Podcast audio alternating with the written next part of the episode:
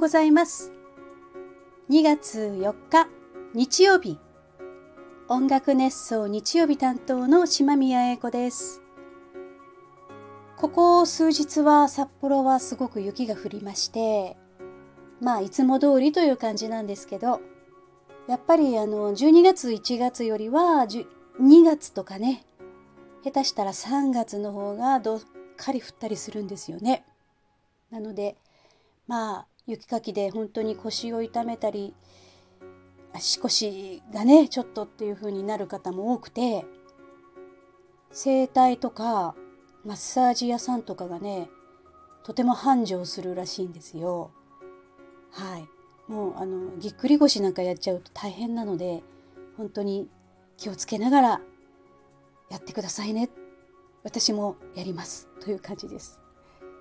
音楽熱奏はハートカンパニーの制作でお送りしています。ハートカンパニーは音楽のプロデュース会社です。音楽制作コンテンツ制作などをしています。まあ2月に入りましたね。2月は逃げる3月去るっていうぐらいなので多分ここからもう本当にあっという間に過ぎていくんだろうなと思います。ちょっと気を引き締めていかないとあれよあれよという間にね時間が経っちゃいますけど今日は、えー、実はこの後時計台ホールで時計台の中にねあるんですけど時計台ホールでライブがあるんですよ。それでちょっと時計台についてね、お話ししてみたいなって思いました。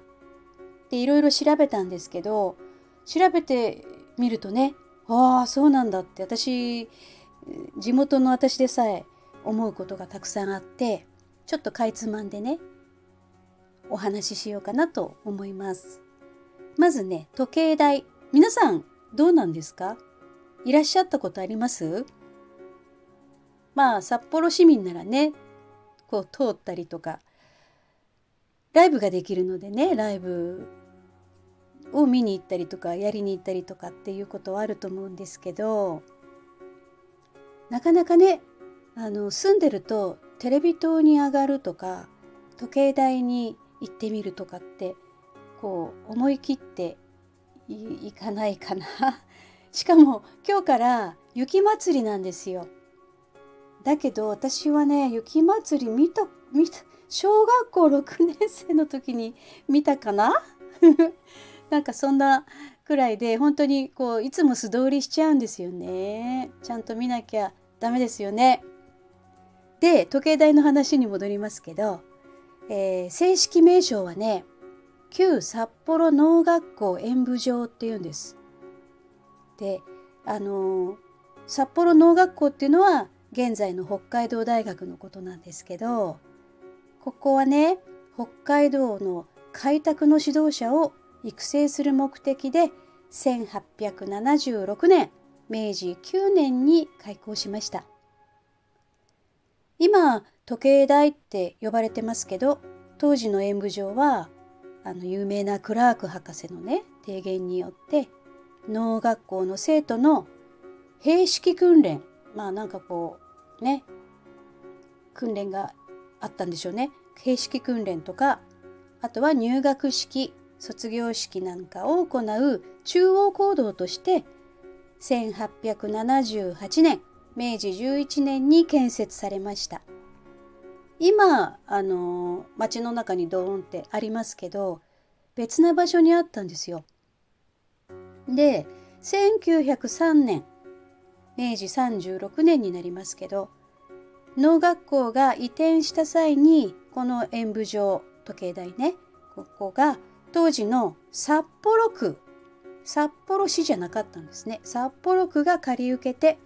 この頃から時計台っていうふうに呼ばれるようになりましたその3年後の明治39年札幌区は時計台を買い上げるとともに道路整備のために今ある場所今北二条にあるんですけどここによっこらしょとこう移動させたんですね。まあ多分あそこが永住の地になるんじゃないですかね。で時計台のホールってねあの2階にあるんですよ。2階にあるんですけどとっても広くてそうですね座っても200100から200人くらいは入るんじゃないかな。まあ本当にあの中心街ですからねとっても便利です。地下鉄降りてもあの地下にねすぐそばにあの駐車場があるんですけど広い駐車場がそこから地下街からシュッと上がることもできてとっても便利なんですよ。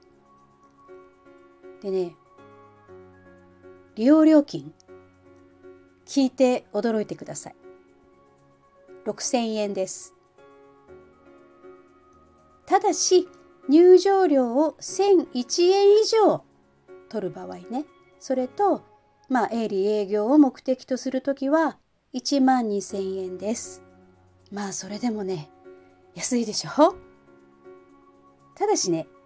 17時までは一般のお客様、まあ、観光客とか自由にこう出入りができるんですね。なのでライブとかイベントをやる場合は17時半からになります。17時半から21時ここまでですねやっぱり札幌市のやってる運営してるものなのででこの時間の中でねまあ17時半から21時のこの時間の中で準備リハーサル本番後片付け全部含んでるんですよ。ちょっとねタイトかな？タイトな時間の中でのイベントになりますよね。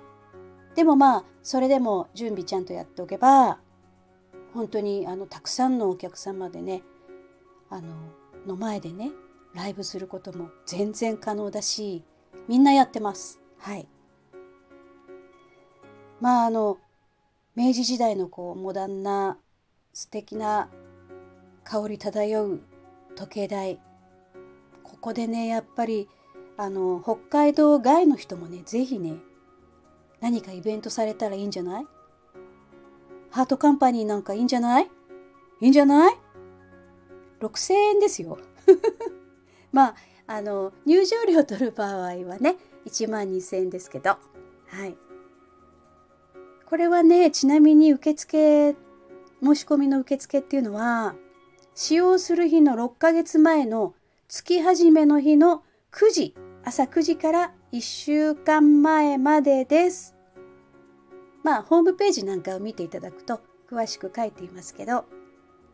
まあ、同じ日にね集中したりすると申し込みがやはり抽選になってしまいます。その抽選に当たればね借りることができるんですよ。つい先日私ここであの時計台ホールでねリハーサルをさせていただいたんですけど初めてね音こう声を出してみたんだけどすごいなんだろ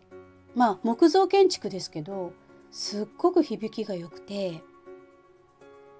音が回るっていうこともないしなんか深いんだよね。すごい心地よく歌うことができました。まあお客さんが入るとどうなるのかなって感じですけど是非ね今日雪まつり見に来たついでに まあ今日今日の今日なのであの来てくださいっていうのもね厳しい方もいると思うんですけどとりあえず近い方はね見に来てください。なんと観覧無料です。エゾ音楽祭エゾ音2024時計台というイベントです。昨日とそして今日2日間のイベントなんですけど私は今日4日の日曜日、えー、出演させていただきます。会場18時30分開演18時50分時計台ホール時計台の2階です。北一条西2丁目ですね。さっき私北2条って言っちゃった。北一条ですね。はい。入場は無料となっています。